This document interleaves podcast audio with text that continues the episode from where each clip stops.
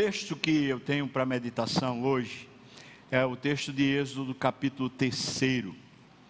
Mas antes de ler Êxodo, capítulo 3, eu quero que você abra sua Bíblia em Gênesis, capítulo 17. Tem uma incrível conexão entre o encontro que Abraão tem com Deus quando ele está aos 99 anos de idade e o encontro que Moisés tem com Deus quando Moisés tem 80 anos de idade.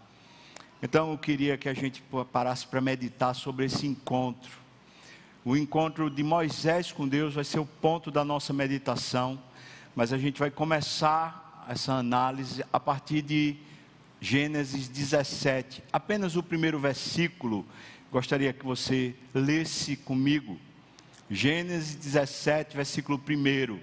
Diz assim a palavra: Quando atingiu Abrão, vamos lá, irmãos? Quando atingiu Abrão a idade de 99 anos, apareceu-lhe o Senhor e disse-lhe: Eu sou o Deus Todo-Poderoso, anda na minha presença e ser perfeito. Anda na minha presença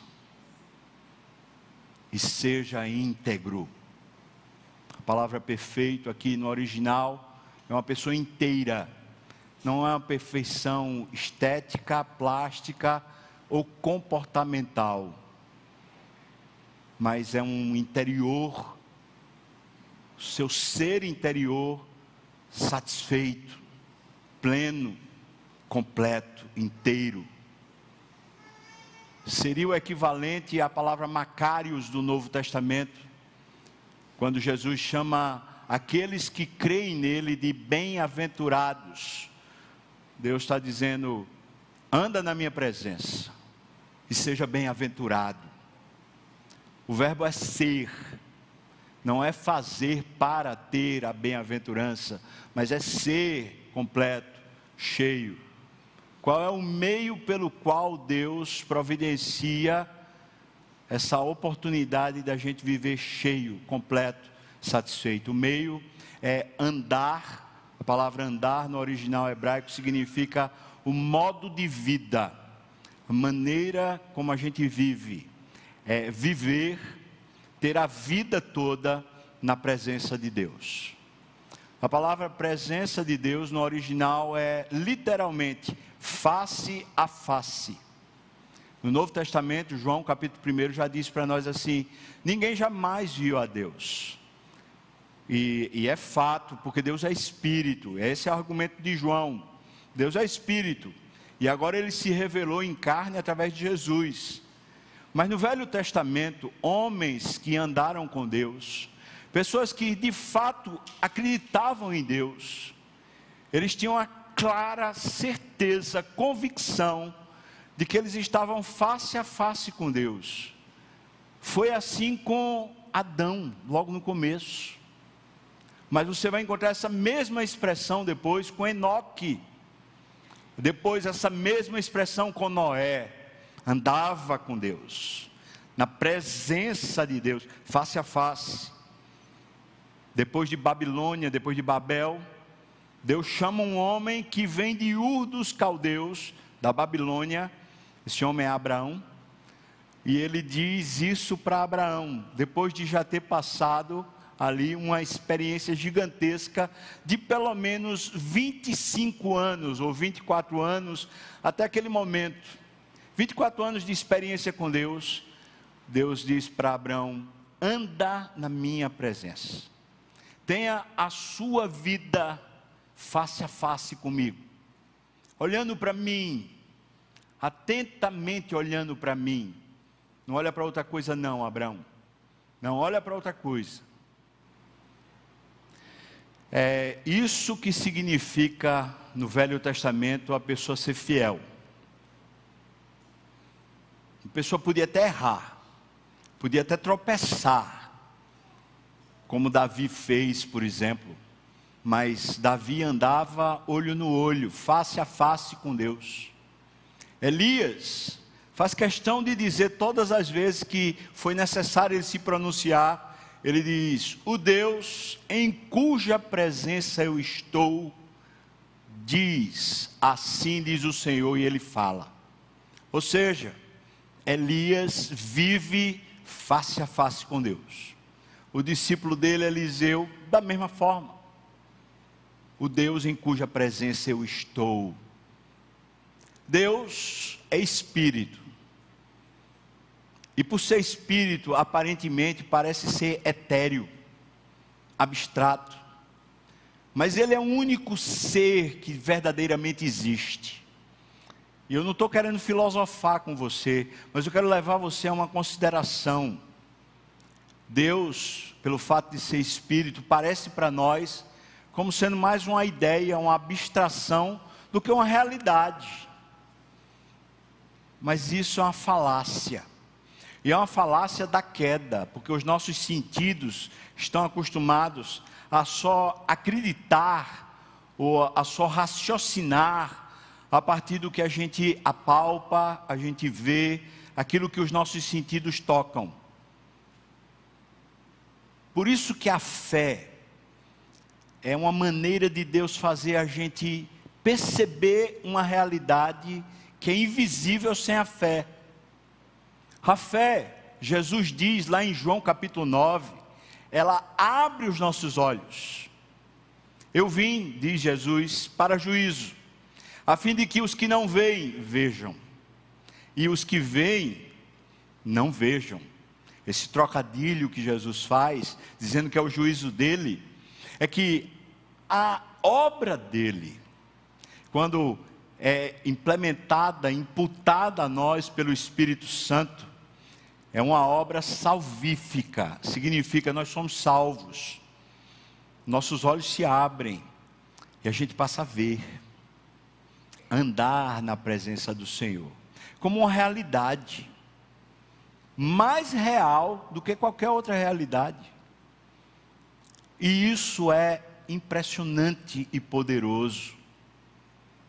Pensar que esse mundo espiritual, mas aqui eu quero me referir não a anjos nem demônios, mas ao próprio Espírito, o próprio Deus. Pensar que a gente pode viver todos os dias olhando para Ele, face a face com Ele. É por causa disso que a gente vai chegar na história de Moisés. Vamos lá, abra sua Bíblia agora, por favor, em Êxodo capítulo 3, nós vamos ler o encontro definidor na vida de Moisés. É verdade que esse encontro se estende até o capítulo 4, mas eu não vou ter tempo aqui da gente ir até o capítulo 4, então eu vou ler com você aqui só o capítulo, 20, o capítulo 3, de 1 a 22. E vou pedir para você ler os versículos pares, enquanto eu leio os versículos ímpares, tá bom? Agora leia mesmo, com atenção, tentando entender a história. Apresentava Moisés o rebanho de Jetro, seu sogro, que era sacerdote de Midian, e levando o rebanho para um lado ocidental do deserto, ele chegou até o monte de Deus, a Horebe.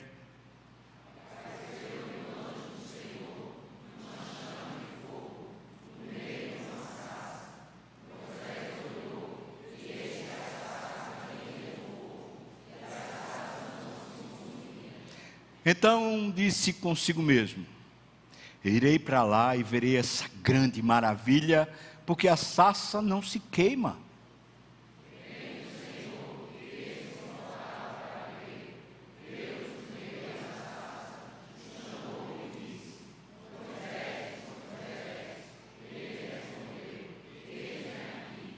E Deus continuou: Não te chegues para cá, tira as sandálias dos pés, porque o lugar em que estás é terra santa.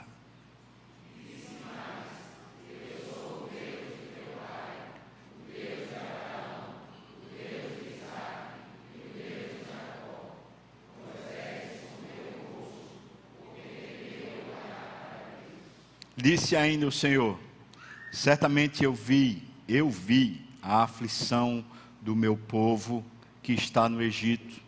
Eu ouvi, eu ouvi o seu clamor por causa dos seus exatores. Conheço-lhe o sofrimento.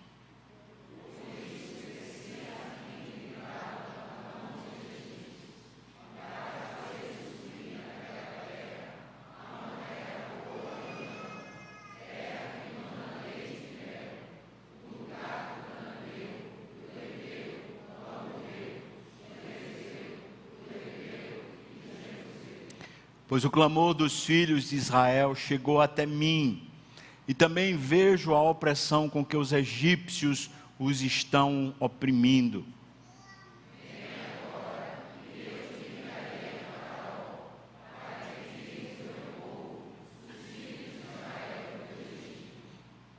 Então disse Moisés a Deus: Quem sou eu para ir a Faraó quem sou eu para tirar do Egito os filhos de Israel?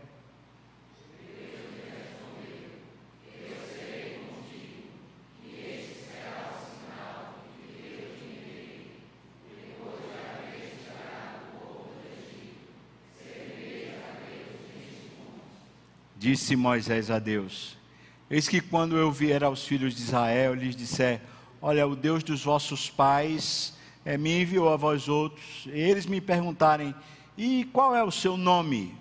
Que lhes direi?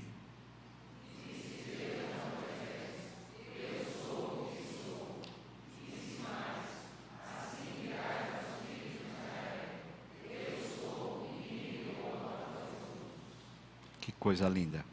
Disse Deus ainda mais a Moisés: Assim dirás aos filhos de Israel: O Senhor o Deus de vossos pais, o Deus de Abraão, o Deus de Isaac, o Deus de Jacó, me enviou a vós outros. Este é o meu nome eternamente, e assim eu serei lembrado de geração em geração.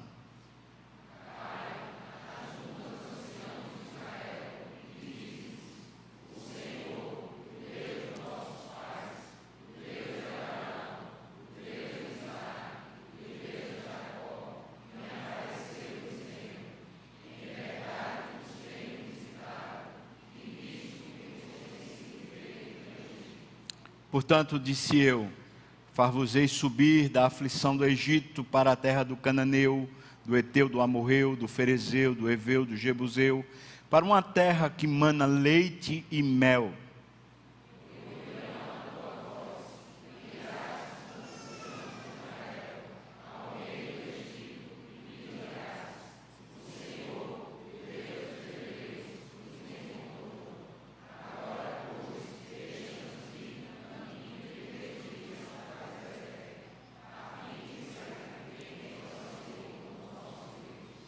Veja o que Deus diz. Eu sei, porém, que o rei do Egito não vos deixará ir, se não for obrigado por mão forte.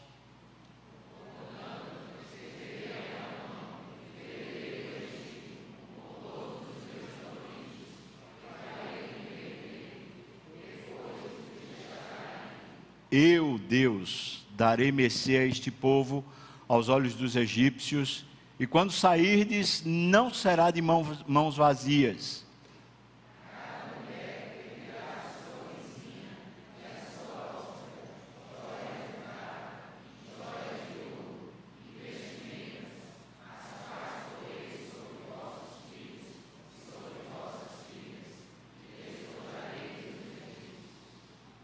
Senhor Deus, nos abençoa por meio da tua palavra.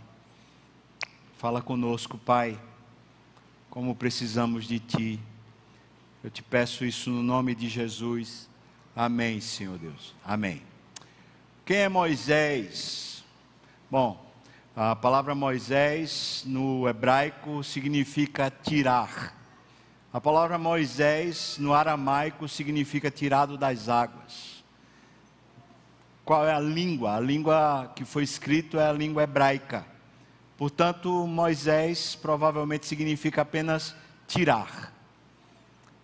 Moisés é citado por Estevão no seu discurso antes da morte, falando que foi uma pessoa que viveu três fases, que se reinventou pelo menos três vezes. Primeira fase, Estevão diz que ele foi criado na cultura dos egípcios e foi capacitado dentro dessa cultura. É bem verdade que os três primeiros meses ele ficou com a sua mãe, mas depois então ele foi educado em toda a ciência e capacitação do Egito. Também a Bíblia diz que ele era formoso aos olhos do Senhor. É, pode ser a aparência física, mas também pode ser o sentido maior, que seria o sentido de que Deus já, já olhava para ele com um plano, um projeto para a vida desse homem. Moisés não conheceu o Senhor nos primeiros 40 anos. Moisés conheceu a sociedade egípcia, que, por sinal, naquela época era a sociedade mais avançada, era a que tinha melhor tecnologia, era a que tinha o melhor, a melhor capacidade de vida. Se alguém tivesse procurando ter uma vida confortável, boa, o local era o Egito. Era o lugar mais seguro, mais garantido de você ter uma vida boa. Acontece que no Egito havia castas sociais. Então, alguém que chegava como imigrante certamente não ia conseguir nunca deixar de ser escravo. Essa era a casta da pessoa que vinha de fora. Havia uma casta também espiritual. Havia os sacerdotes. E os sacerdotes eram os que tinham relação direta com os deuses, o panteão egípcio, enquanto que os demais, a população, ficavam sempre aquém, sempre não merecedores dessa relação com os deuses. Moisés é criado dentro dessa estrutura. É claro que a mente de Moisés foi criada dentro de uma cultura secular, mundana, dentro daquilo que era capaz de se enxergar. Moisés, mesmo sabendo que o seu povo é um povo que vem de Abraão, Isaac, Jacó, ele não tem uma relação pessoal com Deus. Será que a gente pode dizer isso? Pode. Pode sim, porque ele queria tirar o povo do, do Egito, mas ele não queria tirar o povo do Egito a partir de Deus. Ele que, queria tirar o povo do Egito a partir das suas próprias condições. Acontece um acidente, ele termina matando um egípcio, e nesse acidente ou incidente, ele termina fugindo. A segunda fase da história de Moisés é narrada por Estevão de uma maneira muito sucinta. Ele casou, ele teve dois filhos e foi morar em Midian, lá no deserto, na região do Sinai. Bom, Midian é da família de Abraão também, mas de Ketura, a segunda esposa de Abraão, depois que Sara morreu. Portanto, algum parentesco. O seu sogro, Jetro, era um sacerdote em Midian, então também tinha uma estrutura sacerdotal, uma estrutura religiosa, na qual, de alguma maneira, Moisés teve que se reinventar. Aparentemente, Moisés era muito ausente de casa. Ele cuidava do rebanho do seu sogro, o rebanho dele, e ele vivia muito mais como um viajante, como aquela pessoa que tem um emprego que tem que viajar o tempo todo. Ele parece não participar tanto da história de casa, e sempre está ocupado com os negócios. Até que chega a terceira fase. Essa fase se inicia com o um encontro com Deus. E o texto que a gente leu fala que Deus nos encontrou. Essa é a maneira de Deus reportar a Moisés e reportar ao próprio povo de Israel, para que seja dito a Faraó: Deus nos encontrou. Então isso aqui é um encontro, mas é um encontro definidor. Não é simplesmente um encontro. Aqui a história de Moisés vai começar de fato a se encaixar. Finalmente ele vai saber para que ele existe. E nós encontramos a estrutura desse texto a partir de, de, um, de um sentido humano, que é a visão. Você percebe quantas vezes nesse texto aparece viu, vê, várias vezes. Por exemplo, versículos de 1 a 6. Versículo 3 diz que Moisés viu a sassa que estava queimando, mas não se consumia, e ele chamou isso de maravilha. E tem uma resolução pessoal: irei ver essa maravilha, porque tem fogo, mas não se consome. O que é está acontecendo? A mente não conseguia raciocinar. o que é isso? Isso é uma coisa maravilhosa. Agora, perceba que a dimensão pela qual ele percebe aquela realidade é a dimensão meramente terrena. Ele está olhando e a mente dele não consegue chegar a uma conclusão lógica. É claro, o fogo ele consome, mas a sassa queima e não se consome. Então ele fica com esse gatilho na cabeça. Mas aí um pouquinho adiante, versículo 4, o texto diz assim: Deus via, Deus viu que Moisés queria ver a maravilha. Veja quantas vezes o verbo ver, né? E Deus, quando viu isso, Deus então resolveu conversar com Moisés e disse para Moisés: Tira a sandália dos pés, porque o lugar que você está é terra santa. Muito interessante essa particularidade no hebraico, porque o homem foi feito do pó, e enquanto não foi soprado no homem o Espírito de Deus, o homem não era alma vivente, era só um boneco de barro. Moisés ainda não tinha esse fôlego divino, ele ainda não tinha revelação espiritual de Deus. Então, Deus está tirando os, as sandálias para que ele se reconheça pó. E o texto vai dizer que ele se prostra diante do Senhor, porque ele vai reconhecer uma nova realidade. Ele vai abrir os olhos nessa passagem a respeito de um mundo espiritual, especialmente o mundo de Deus. Então Deus diz: tira a sandália. E Deus então se revela a ele e diz: Eu sou o Deus dos teus pais, o Deus de Abraão, de Isaac e de Jacó. Esses três pais, todos três, tiveram o mesmo encontro com Deus, onde Deus disse a mesma coisa que nós lemos aqui no começo. Deus disse para eles: anda na minha presença. Deus disse isso para Abraão, Deus disse isso para Isaac e Deus disse isso para Jacó. E o impressionante é que Deus disse essa frase para os três no momento que ele fez a aliança.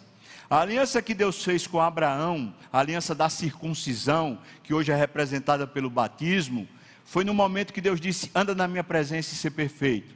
Mas depois, quando ele vai confirmar essa aliança com Isaac, ele diz a mesma coisa: anda na minha presença. E depois, quando ele vai confirmar isso com Jacó, ele diz a mesma coisa: anda na minha presença. Então Deus se revela para Moisés dizendo: Eu sou aquele Deus que você ouviu falar, que você ouviu falar a respeito dos seus pais eu pertencia a eles. Por isso, Deus diz, como sendo um, uma posse: eu sou deles e eles foram meus. Qualquer hebreu sabia o significado de andar na presença de Deus. Podia não saber a experiência, mas o sentido e o significado eles sabiam. Moisés sabia muito bem que Abraão, Isaac e Jacó tinham andado face a face com Deus mas para ele isso é um mistério. Então, quando Deus diz: Eu sou o Deus dos teus pais, eu sou o Deus de Abraão, Isaac e Jacó, o Deus dessa aliança, desse pertencimento com os seus pais, o que é que Moisés faz? O texto diz que ele vira a face, ele não olha ele não presta atenção mais em Deus. Agora, isso aqui eu acho incrível, por quê? Porque quando é uma coisa natural, ainda que a razão não consiga entender, mas é uma coisa natural, é o fogo. E ele chama de maravilha, porque não se consome, porque ele não consegue uma explicação lógica, então ele chama aquilo de maravilha. Quando é uma coisa natural, Moisés vai para junto, para ver, para entender, para conhecer. Mas quando finalmente aquilo se revela sobrenatural, aquilo se revela espiritual, porque na verdade aquela maravilha era o anjo de Deus, essa expressão aí com A maiúsculo significa que é uma teofania, ou seja, Deus está se revelando no Velho Testamento de uma forma que o homem conseguisse ver, nessa revelação divina quando Moisés reconhece ou sabe que é Deus, Moisés vira a face. Isso vai ser mudado, porque depois, lá na frente, em Êxodo capítulo 33, Moisés diz para Deus que quer vê-lo face a face e que quer ver inclusive a sua glória. Mas agora nesse primeiro encontro, Moisés é estéril, é insensível espiritualmente. Moisés é incapaz de reconhecer a presença de Deus e de ter prazer nela. Ele simplesmente, quando sabe que é uma realidade espiritual, ele vira a face. Eu queria que você pensasse um pouco sobre isso. Porque às vezes nós estamos acostumados com a religião. A gente sente coisa, a gente vem para um culto, vem para uma conferência, vem para uma atividade, uma coisa ou outra, e a gente se sente bem. Os nossos sentidos são de alguma maneira aguçados, a gente chora, a gente é tocado. Mas quando se trata da realidade espiritual, pessoal, você viver na presença de Deus, você está face a face com Deus. Não uma coisa que você sente, mas uma coisa que você crê. Você no dia a dia. Não na igreja ou não num culto, mas você, você e Deus. O que é que acontece? Você é aquele que diz: Deus, eu quero o Senhor. Eu quero é face a face. Eu quero estar na tua presença, Pai. É isso que eu anelo, é isso que eu busco. Ou você é aquela pessoa que quando se trata disso, de uma realidade espiritual, você vira face. Você gosta do fogo, mas de Deus não. Você gosta do negócio que você não sabe explicar, mas que toca os seus sentidos. Mas quando isso é Deus, para você pessoalmente, viver face a face com Ele, vira face. Essa é a sua realidade, irmão. Irmã, essa é a sua realidade. Porque ninguém consegue de fato ser amigo de Deus, ou servir a Deus, ou viver com Deus, se não for face a face com Ele desejando Ele, buscando Ele, querendo Ele. O resultado do que segue nesse texto, nesse encontro, lá no final do capítulo 4, você vai encontrar Deus se encontrando com Moisés, a semelhança do que ele tinha feito com Jacó. Ele se encontra fisicamente com Moisés, e parece que eles têm uma luta. Deus tinha lutado com Jacó, e no final ele toca a articulação da coxa e Jacó sai manco. Deus se encontra no capítulo 4 com Moisés, numa tensão, porque nem os filhos de Moisés tinham sido circuncidados ainda, ou seja, Moisés não tem aliança com Deus, nem pessoal, nem para sua família. Moisés não anda face a face com Deus, então Deus se encontra com ele e vai matá-lo, a Bíblia diz. Porque você percebe no capítulo 3 e capítulo 4 uma tensão nesse encontro. Está tensionado, sabe por que está tensionado? Porque esse homem vira face. Ele não quer face a face com Deus. Ele não quer andar com Deus. Ele quer a firula, ele quer o um negócio, mas ele quer uma coisa que os sentidos dele fiquem aguçados. Mas ele não quer Deus face a face. Então Deus se encontra com ele e diz: Eu vou lhe matar, sua peste. Você acorde.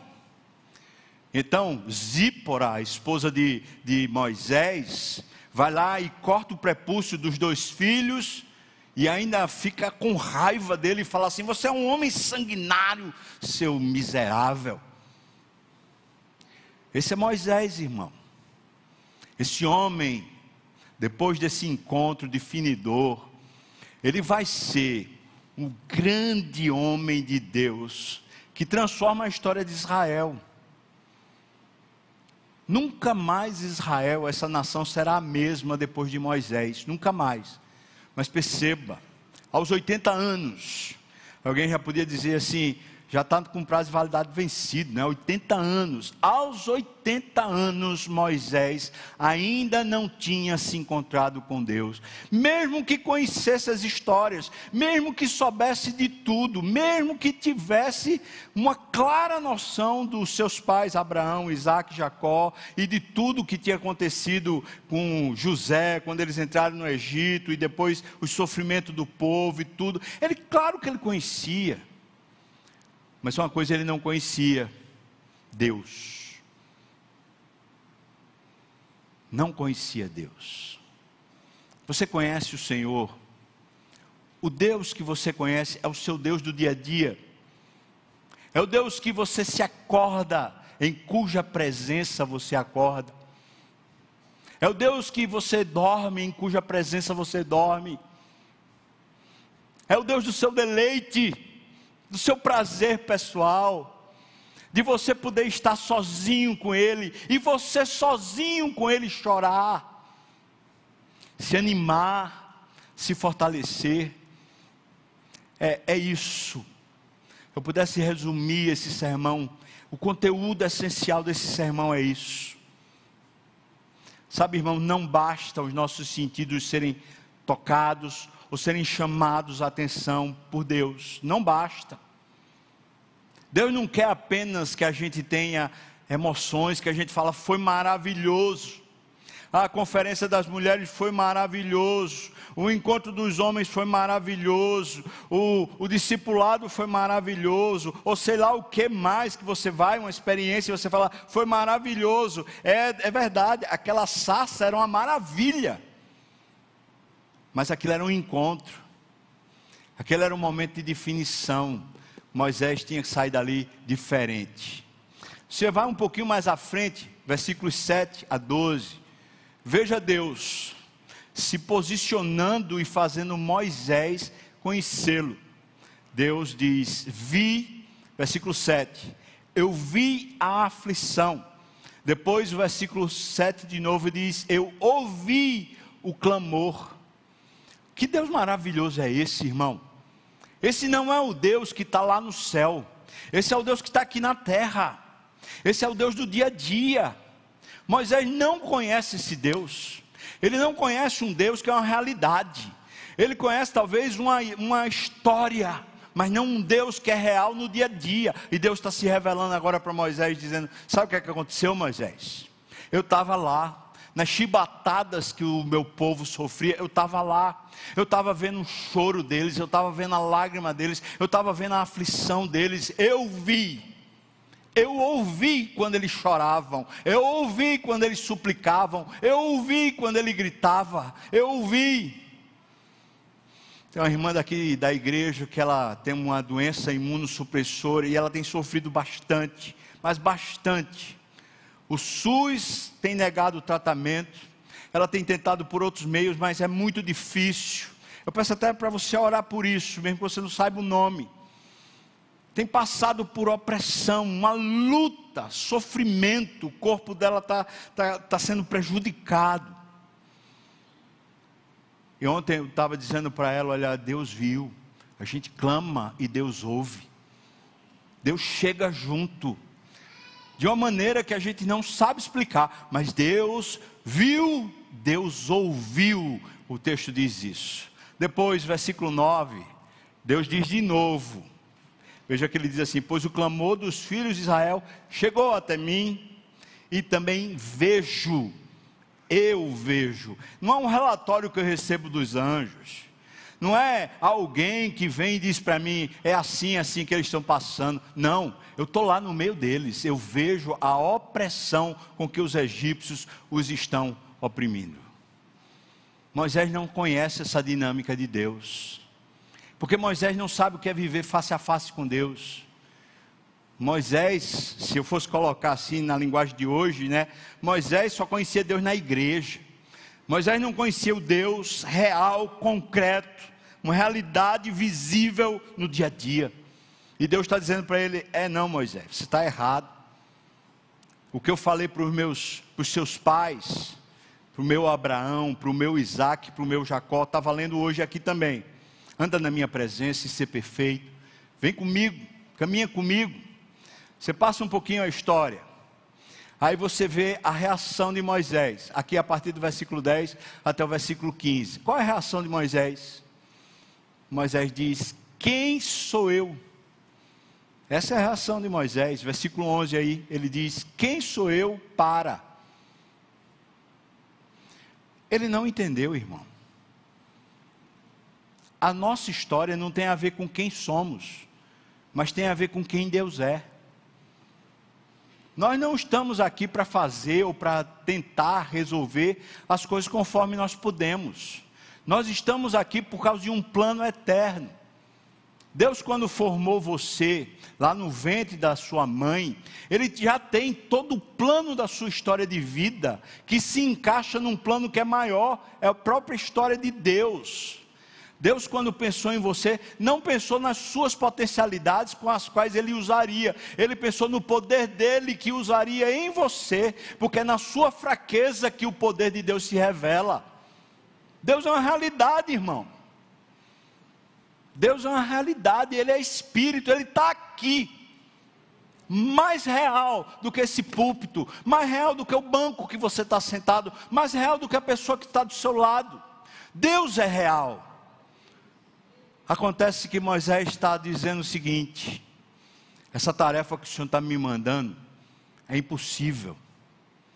Como é que eu vou para Ramsés II?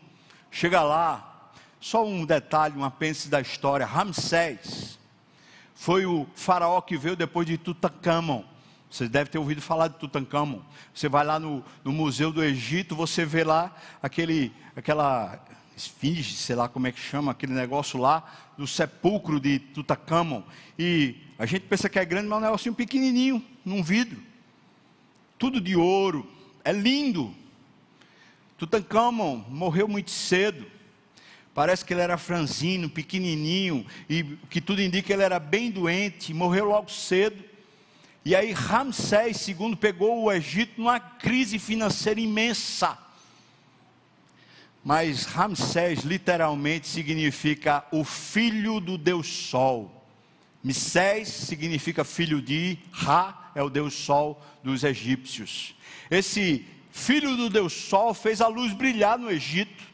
De repente o Egito começa a sair de uma economia falida e começa a prosperar. Mas como o Egito começa a prosperar? Ramsés começa a fazer edificações qual é a mão de obra para ele fazer as edificações? Os escravos, principalmente os hebreus.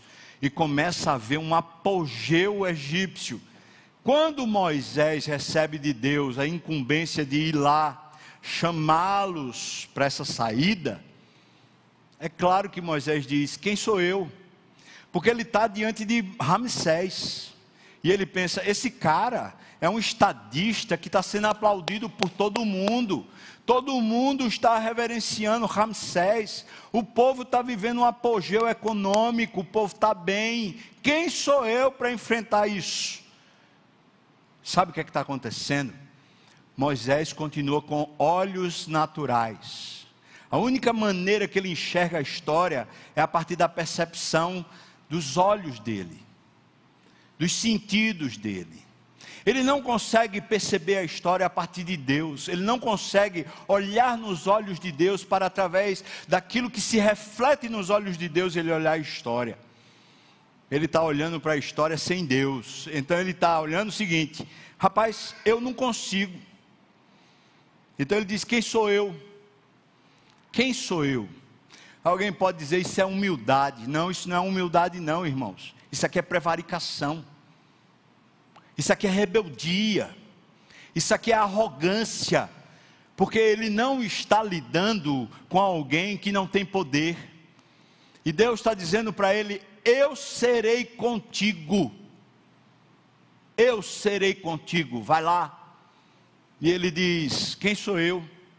Não se trata de você, Moisés. Primeira consequência da gente não ter os olhos abertos espirituais é que Deus não pode contar conosco. Deus não pode contar com você. Você sempre está arranjando desculpas, e desculpas desse tipo assim, mas quem sou eu? Eu não tenho tempo, eu não posso.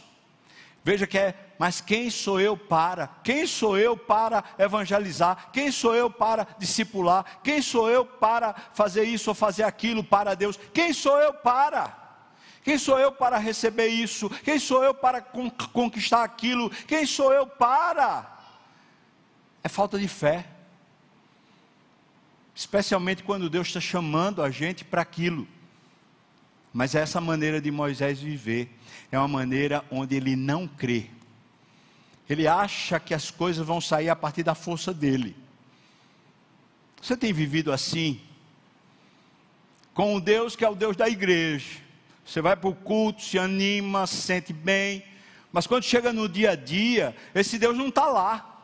Esse não é o Deus que chama você para a vida, é você que está fazendo o que tem que fazer. E, por favor, Deus me ajuda aqui, porque eu estou fazendo. No nome de Jesus, vamos parar com esse tipo de vida.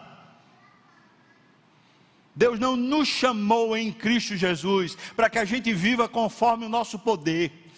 Deus nos chamou em Cristo Jesus para a gente viver pelo poder do Espírito por um Deus vivo que habita dentro de nós, um Deus que nos chama para viver uma santa vocação. Deus tem chamado você para ser sal da terra, para ser luz do mundo, para ser uma bênção aqui na terra. Quando ele disse para Abraão, ele falou assim: Em ti, Abraão, serão benditas todas as famílias da terra. E depois, Paulo, argumentando a respeito dessa bênção, fala: Todos aqueles que são filhos da fé de Abraão são carregadores da mesma bênção que abençoa a terra. Deus chama você, irmão, para você ser um sinal de Deus uma visibilidade do Deus invisível, para você ser uma bênção que Deus usa para abençoar a terra. Quem sou eu? Quem sou eu? É o que ele fala. Agora eu queria colocar aqui um aspecto que eu acho que é bem interessante. Veja só. O nome de Moisés é tirar, feito eu já falei, tirar. E Deus está dizendo o seguinte: Moisés, eu quero que você tire o meu povo do Egito tem a ver com o nome, tem a ver com a identidade dele. Vai lá e tira. Mas para Moisés tirar o povo do Egito, primeiro Moisés precisava ser tirado de si mesmo. Moisés precisava sair de si mesmo. E é aqui que a história fica tão bonita, porque esse homem se reinventou. Ele teve a primeira falência da vida dele. Ele achava que conseguia tirar o povo do Egito e terminou falido, fugido, escanteado. Mas aí ele se reinventa.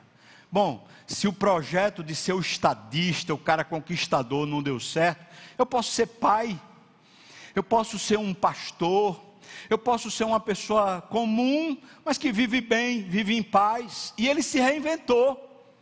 Que legal, Parabéns, Moisés. Você não ficou só chorando, você começou a se reinventar. Parabéns, coisa nenhuma.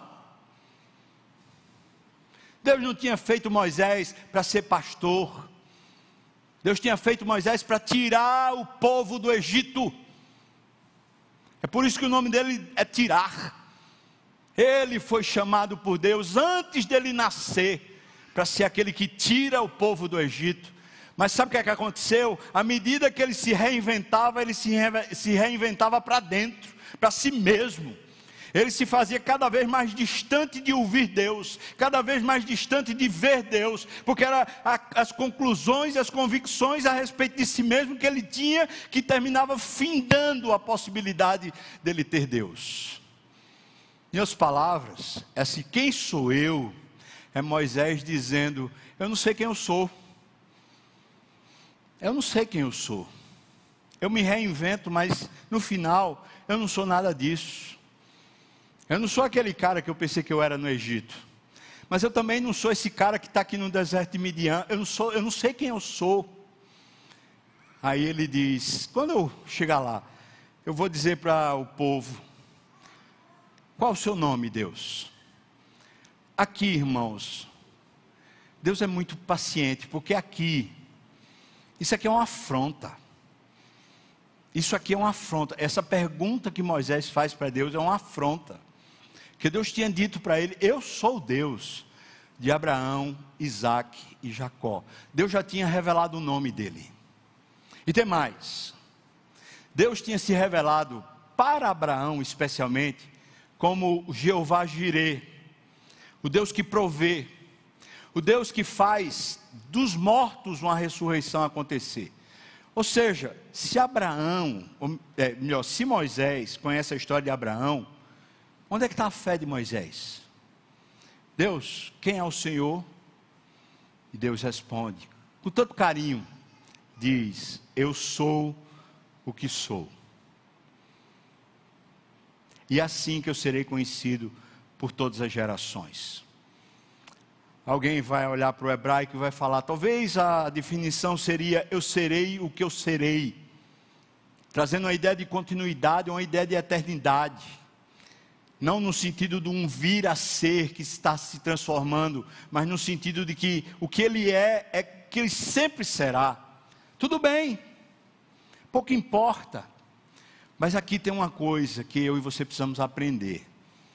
O único ente que existe no universo, o único ser que existe no universo que pode conjugar o verbo ser é Deus. Eu e você não sabemos quem somos enquanto não andamos olhando para Deus. Nós não sabemos a nossa identidade enquanto a gente não olha para Deus. Deus é. Eu sou o que sou. E quando eu e você olhamos para Deus, finalmente nós sabemos quem somos. O problema é que Moisés não sabe olhar para Deus. Ele sabe olhar para as coisas que mexem com o sentido dele, mas olhar para Deus e viver pela fé, ele ainda não sabe. Então Deus está dizendo assim: essa crise de identidade que você tem, essa aí que você não sabe quem você é, você só vai encontrar a resposta em mim, porque eu sou.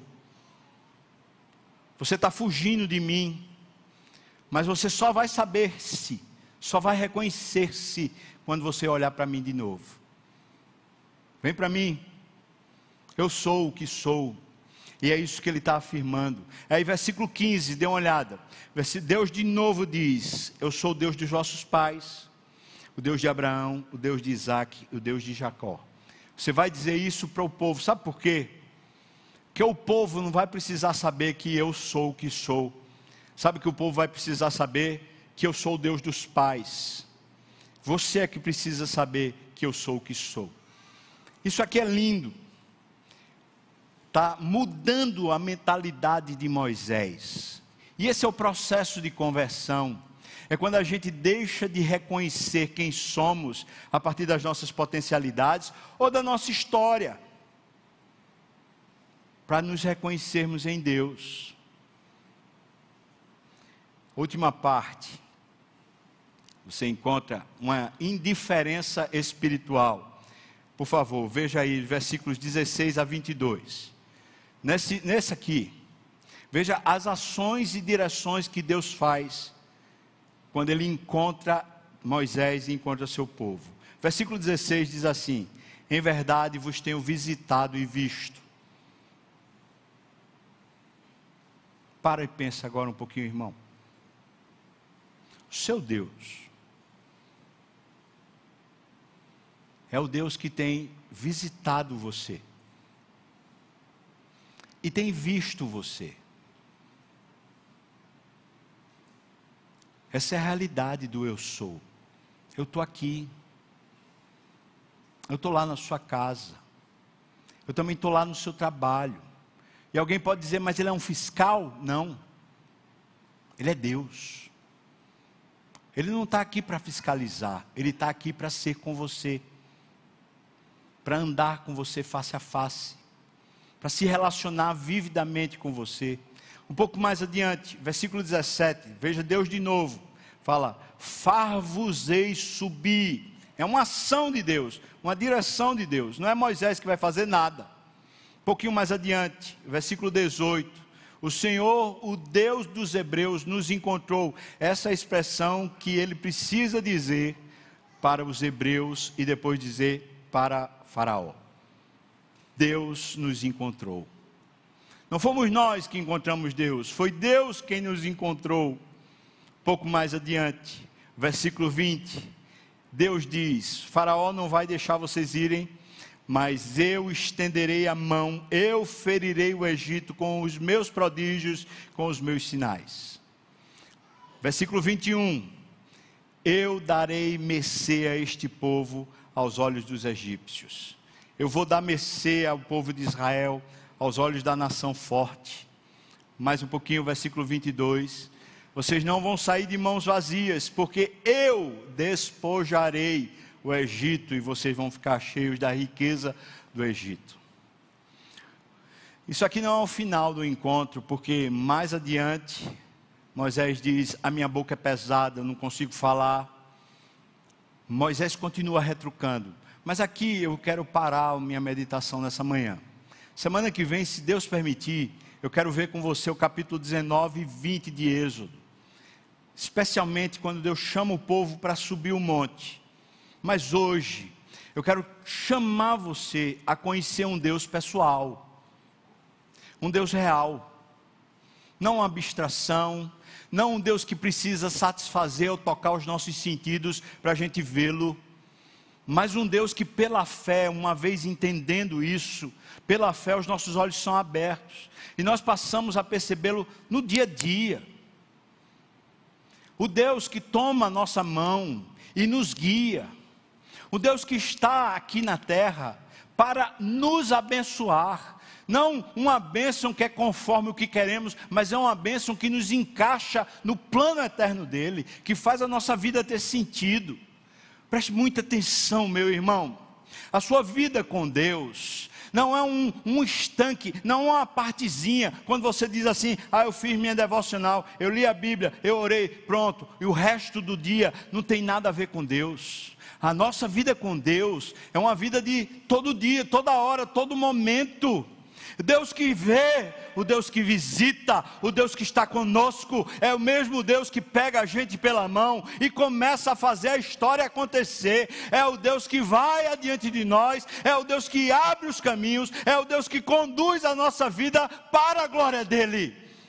Não é, não é nosso, não é o nosso potencial, não é a nossa história, é a história de Deus. Deus certamente veio hoje aqui ter um encontro com você e um encontro comigo. Para nos alertar que não é só a gente fazer coisas, mas a gente viver na presença dEle.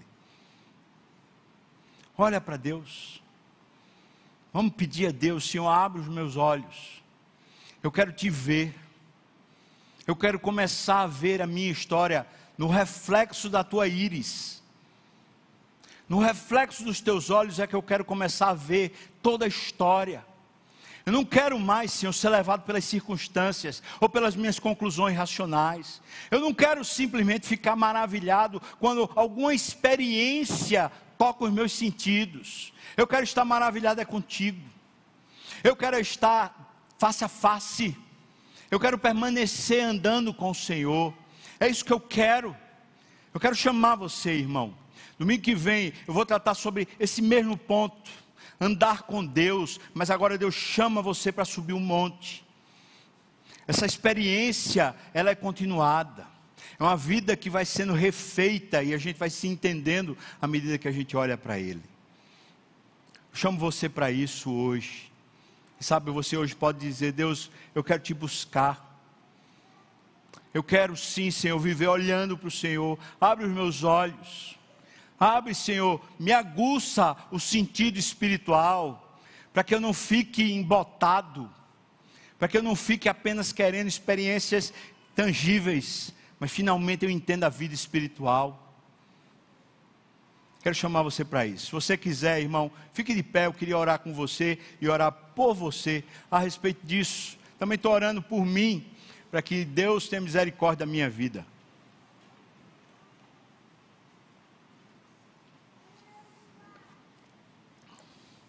Senhor, eu sei que devia ser maravilhoso aquela sassa se queimando, mas não se consumindo. Mas, Senhor, muitas vezes foi maravilhoso simplesmente estar contigo, sem que nada sobrenatural tivesse ao meu redor. Pai, eu quero pedir ao Senhor que faça o meu coração de novo provar isso. Quero pedir ao Senhor pelos meus irmãos que estão de pé aqui. O Senhor sabe que nós precisamos abrir os nossos olhos, começar a reconhecer o Senhor no nosso dia a dia.